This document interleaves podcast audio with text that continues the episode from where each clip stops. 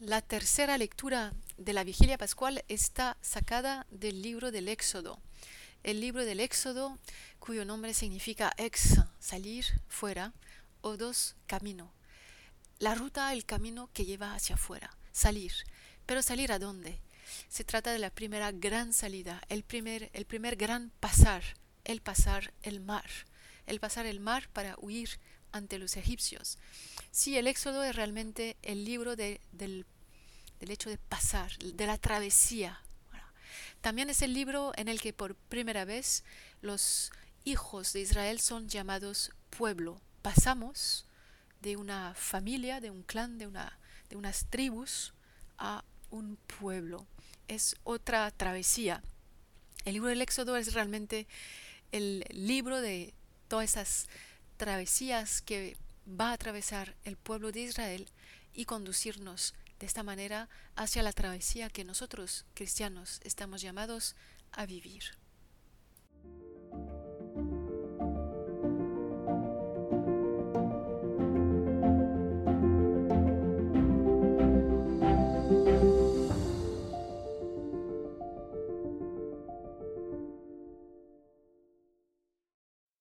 Lectura del libro del Éxodo. Haré que el faraón se obstine en perseguiros, y mostraré mi gloria derrotando al faraón y a su ejército, para que sepan los egipcios que soy el Señor. Y así lo hicieron. Cuando comunicaron al rey de Egipto que el pueblo había escapado, el faraón y sus servidores cambiaron de parecer sobre el pueblo, y se dijeron, ¿qué hemos hecho? Hemos dejado escapar a Israel de nuestro servicio. Hizo pues preparar un carro, y tomó consigo sus tropas. Tomó seiscientos carros escogidos y los demás carros de Egipto con sus correspondientes oficiales. El Señor hizo que el faraón, rey de Egipto, se obstinase en perseguir a los hijos de Israel mientras éstos salían triunfantes. Los egipcios los persiguieron con todos los caballos y los carros del faraón, con sus jinetes y su ejército, y les dieron alcance mientras acampaban en Piajirot, frente a Balsefón. Al acercarse el faraón, los hijos de Israel alzaron la vista y vieron a los egipcios que avanzaban detrás de ellos. Quedaron sobrecogidos de miedo y gritaron al Señor. Gritaron, dijeron a Moisés, ¿no había sepulcros en Egipto para que nos hayas traído a morir en el desierto? ¿Qué nos has hecho sacándonos de Egipto? No te lo decíamos en Egipto, déjanos en paz y serviremos a los egipcios, pues más nos vale servir a los egipcios que morir en el desierto. Moisés respondió al pueblo, No temáis, estad firmes, y veréis la victoria que el Señor os va a conceder hoy. Esos egipcios que estáis viendo hoy, no los volveréis a ver jamás. El Señor peleará por vosotros.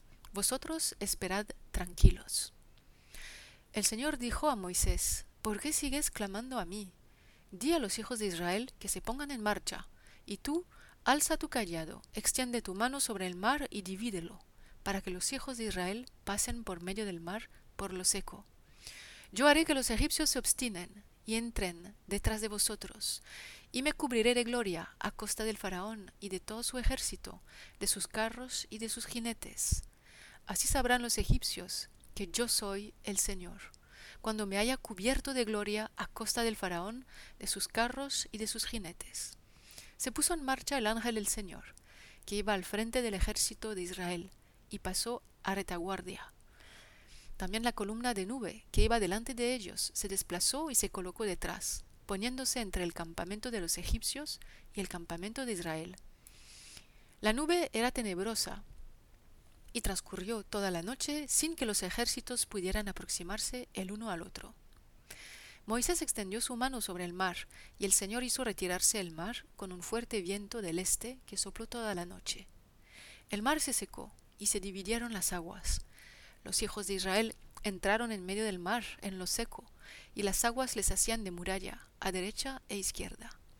Los egipcios los persiguieron y entraron tras ellos, en medio del mar todos los caballos del faraón, sus carros y sus jinetes. Era ya la vigilia matutina, cuando el Señor miró desde la columna de fuego y humo hacia el ejército de los egipcios y sembró el pánico en el ejército egipcio, trabó las ruedas de sus carros, haciéndolos avanzar pesadamente. Los egipcios dijeron, huyamos ante Israel, porque el Señor lucha por él contra Egipto. Luego dijo el Señor a Moisés, Extiende tu mano sobre el mar, y vuelvan las aguas sobre los egipcios, sus carros y sus jinetes. Moisés extendió su mano sobre el mar, y al despuntar el día, el mar recobró su estado natural, de modo que los egipcios, en su huida, toparon con las aguas. Así precipitó el Señor a los egipcios en medio del mar. Las aguas volvieron y cubrieron los carros, los jinetes y todo el ejército del faraón que había entrado en el mar. Ni uno solo se salvó, mas los hijos de Israel pasaron en seco por medio del mar, mientras las aguas hacían de muralla a derecha e izquierda. Aquel día salvó el Señor a Israel del poder de Egipto, e Israel vio a los egipcios muertos en la orilla del mar. Vio pues Israel la mano potente que el Señor había desplegado contra los egipcios, y temió el pueblo al Señor, y creyó en el Señor y en Moisés su siervo. El relato de la travesía que acabamos de escuchar fundamentalmente es la, el relato de la maravilla de lo que Dios hace eh, para los suyos, para los suyos que a partir de ahora son su pueblo, ¿no? son el pueblo de Dios, su pueblo. Yo les tomaré como mi pueblo y seré su Dios. Hay que vivir esa travesía para ser todo de Dios, para ser su pueblo, para pertenecerle, para ser liberado de antiguas ataduras. Hay que pasar de la esclavitud a la libertad. Podríamos decir incluso pasar de la esclavitud negativa, la esclavitud de los hombres, la de Egipto, Faraón, a una esclavitud, si se puede decir, positiva. ¿Por qué? Porque se trata en el, en el éxodo de una travesía, de un pasar, pasar de un dueño a otro dueño, de un maestro a otro maestro, pasar de Faraón al Señor. Pasar de ser esclavos en Egipto a ser esclavos de Dios, servidores de Dios. De hecho, es el mismo término en hebreo utilizado para significar estas dos actitudes, dos, estos dos tipos de servidumbre. Abad, la raíz abad, que significa o la esclavitud o el servicio, el culto a Dios. Entonces, en el Éxodo la travesía que nos propone aquí es realmente la travesía del pasar de la esclavitud negativa a una esclavitud positiva, verdadera, liberadora, el culto al Dios verdadero. Pero bueno, ¿quién es este Dios del Éxodo?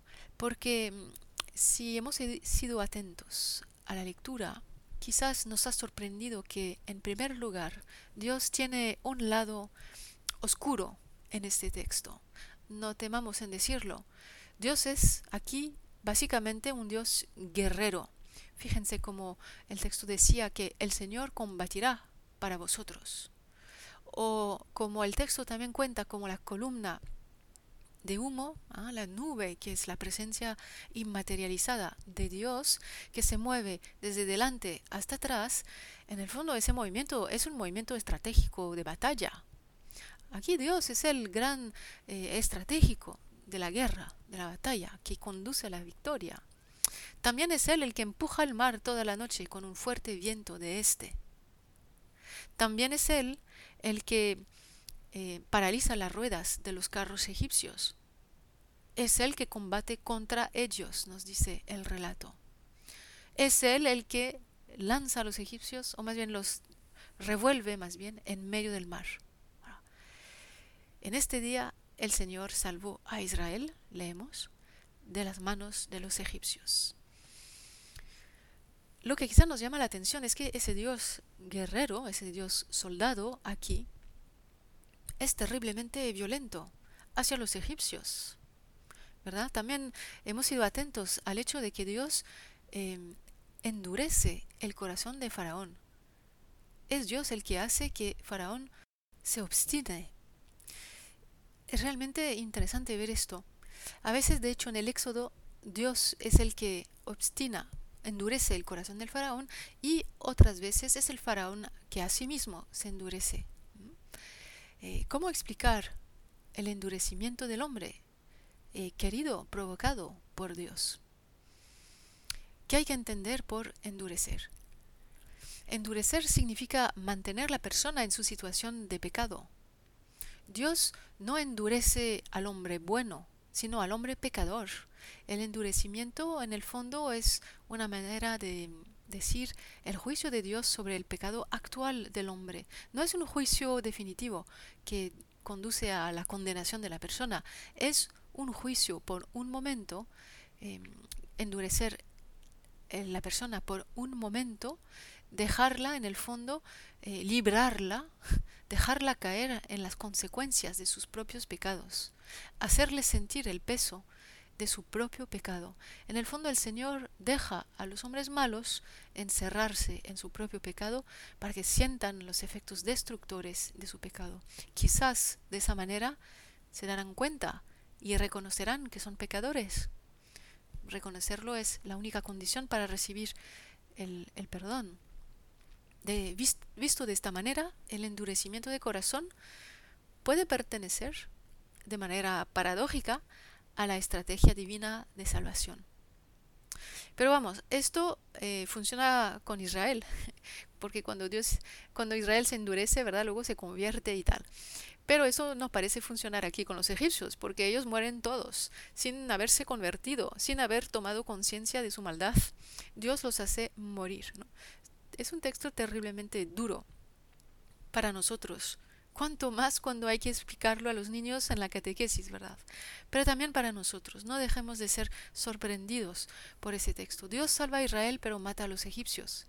¿Es que Dios no amará a todos los hombres? ¿Cómo explicar esta violencia divina? Primero hay que decir que un relato como este quiere mostrar hasta qué punto el Señor es el Dios que está del lado del oprimido, este relato quiere mostrarnos que Dios es el liberador.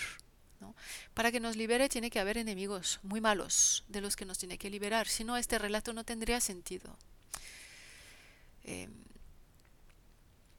este texto también tiene la idea, como otros muchos del Antiguo Testamento, que el mal nunca se erradica mientras su autor no es eliminado.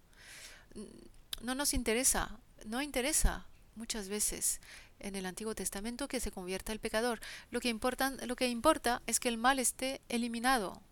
Para, eliminar, para que esté eliminado se necesita eliminar a su autor.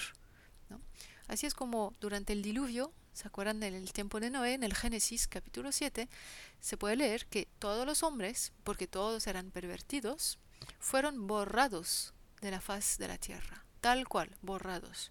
Porque la idea es esa, la idea es que eh, uno es bueno o es malo, no es un poco de todo, ¿no? Bueno, en algunos de esos textos, al menos, ¿no?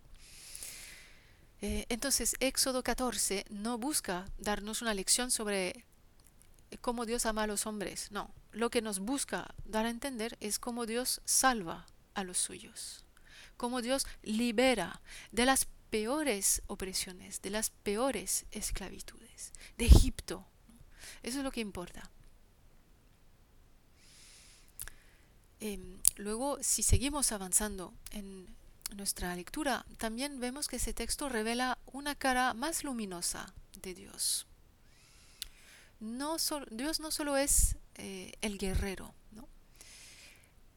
como decíamos, ese relato busca atestiguar, demostrar que Dios es el Dios con nosotros.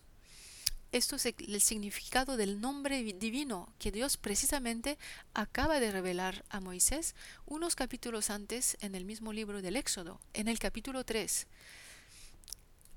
Ahí Dios, en el episodio de la zarza ardiente, revela a Moisés su nombre. ¿Y cuál es ese nombre? Yo soy contigo. Yo soy quien soy, yo soy, pero yo soy, yo soy contigo. Estar con estar con, estar con alguien, estar en relación. ¿no? Eh, es lo que en el fondo aquí nos enseña ese texto. Dios está con nosotros, Dios, Dios combate con nosotros contra los egipcios. Es el Dios fiel, es el Dios que protege. También es el Dios eh, llamado Emmanuel, cuando el libro de Isaías en el capítulo 7 hará una relectura de ese texto y hablará del Dios con nosotros, del Emanuel, del niño que van a ser y que será representante del Dios con nosotros. Pues esa es la misma idea. eh, recordemos que ese, ese mismo motivo del Emanuel estará retomado también en el Nuevo Testamento, en el Evangelio de Mateo, cuando em, el ángel le habla a José diciéndole que tome a María como esposa suya, que no tenga miedo, em, que el niño que, que va a nacer, él le dará su nombre y se le llamará Emmanuel, que significa Dios con nosotros, ¿no? Por su encarnación, Jesús es, eh, es la cara de ese Dios con nosotros, ¿no? Por lo tanto, ese Dios con nosotros toma aquí en el Éxodo una forma muy concreta, la de una liberación. Liberación de Egipto, travesía de un mar inmenso, imposible de atravesar para un hombre solo. Un mar que es en el fondo paradigma de todas nuestras esclavitudes. Y por lo tanto nos da a conocer esa cara de, Dios que es el Dios liberador. Hay otra travesía que también viven los israelitas en este relato. Al inicio, ellos tienen miedo. Como Faraón se acercaba, ¿verdad? Dice el texto. Los israelitas levantaron los ojos, vieron los egipcios que les perseguían. Entonces tuvieron un gran miedo y gritaron hacia el Señor. Y, después de esto los israelitas pues tienen el deseo de volver atrás, de volver a Egipto, y le dicen a Moisés, pero ¿por qué nos trajiste a este desierto? ¿Acaso faltaban eh, tumbas en Egipto para que muramos aquí en este desierto? ¿no? ¿Para qué nos hiciste salir de aquí? Es una tentación que el pueblo de Israel volverá a tener más de una vez a lo largo de esos 40 años de travesía del desierto. Pero entonces al inicio tienen miedo, miedo de los egipcios. Y pasan de ese miedo a otro miedo, pero que podríamos más bien llamar temor, un temor religioso. Israel vio la maravilla que Dios hizo para él contra los egipcios, el pueblo temió al Señor y creyó en el Señor y en Moisés su servidor. El hecho de temer a Dios es el temor respetuoso del respeto hacia la divinidad, ¿no? el, el, Dios más grande que nosotros, que hizo lo imposible para nosotros, nos liberó, liberó del peligro mortal. Y entonces el pueblo cree, eh, cree en Dios. ¿no? Ven como temor, temor religioso, va unido al acto de creer.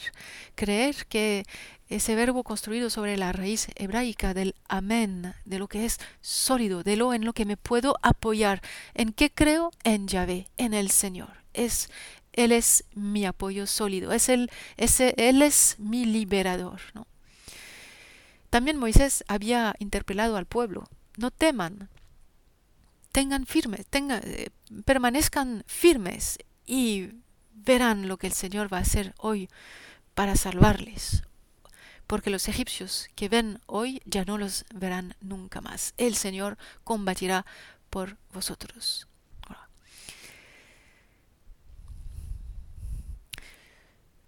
La última pregunta que en el fondo nos importa aquí es pensar, bueno, mm, Jesús hizo memoria de esa travesía. ¿De qué manera? pues parece evidente, ¿verdad? El sábado, eh, el Viernes Santo, Jesús va a hundirse profundamente en las tinieblas más oscuras de la muerte, las, las tinieblas del pecado, para al final salir victorioso, para él también atravesar su mar, para atravesar su muerte. Y el día de su victoria, el día de su resurrección, el día de la victoria sobre la muerte, es día de la Pascua. ¿no? Por lo tanto, esa travesía del mar en el tiempo del Éxodo también era profética, es decir, también era anunciadora de una liberación futura. Porque en el fondo Jesucristo nos salvó también de una manera definitiva, esa es nuestra fe, eh, sobre el pecado y sobre el, sobre el mal, sobre la muerte, sobre todo. En ese contexto Jesús introduce la novedad en su ofrenda, o más bien la novedad de su ofrenda su Pascua, su Pascua a Él, eh, por su muerte, por su resurrección, esa travesía de la muerte, por esa travesía libera definitivamente a los hombres de la esclavitud, no de Egipto, sino del pecado, y de la muerte definitiva, dándonos la vida eterna. Jesús, em, que se dice Yeshua, Yeshua en hebreo, es el que salva al pueblo de sus pecados. Yeshua es un nombre construido sobre la raíz de la salvación, salvar, Yasha, Yeshua. Yeshua, Jesús, Jesús es el que salva al pueblo de sus pecados. Y terminaremos con esto de nuevo en Mateo capítulo primero, cuando el mismo ángel le dice a José que ella, María, tú, tendrá un hijo, tú le llamarás eh, del nombre de Jesús, porque Él es quien salvará a su pueblo de sus pecados. Jesús, Yeshua, el que salva. ¿Pero de qué salva? Salva al pueblo de sus pecados. Esa es la, la travesía que Jesús nos invita a vivir eh, con Él en esta noche de la vigilia pascual, pasando, atravesando las tinieblas, las tinieblas de la noche, tinieblas del pecado, tinieblas de la muerte, para salir a la luz, salir a la vida.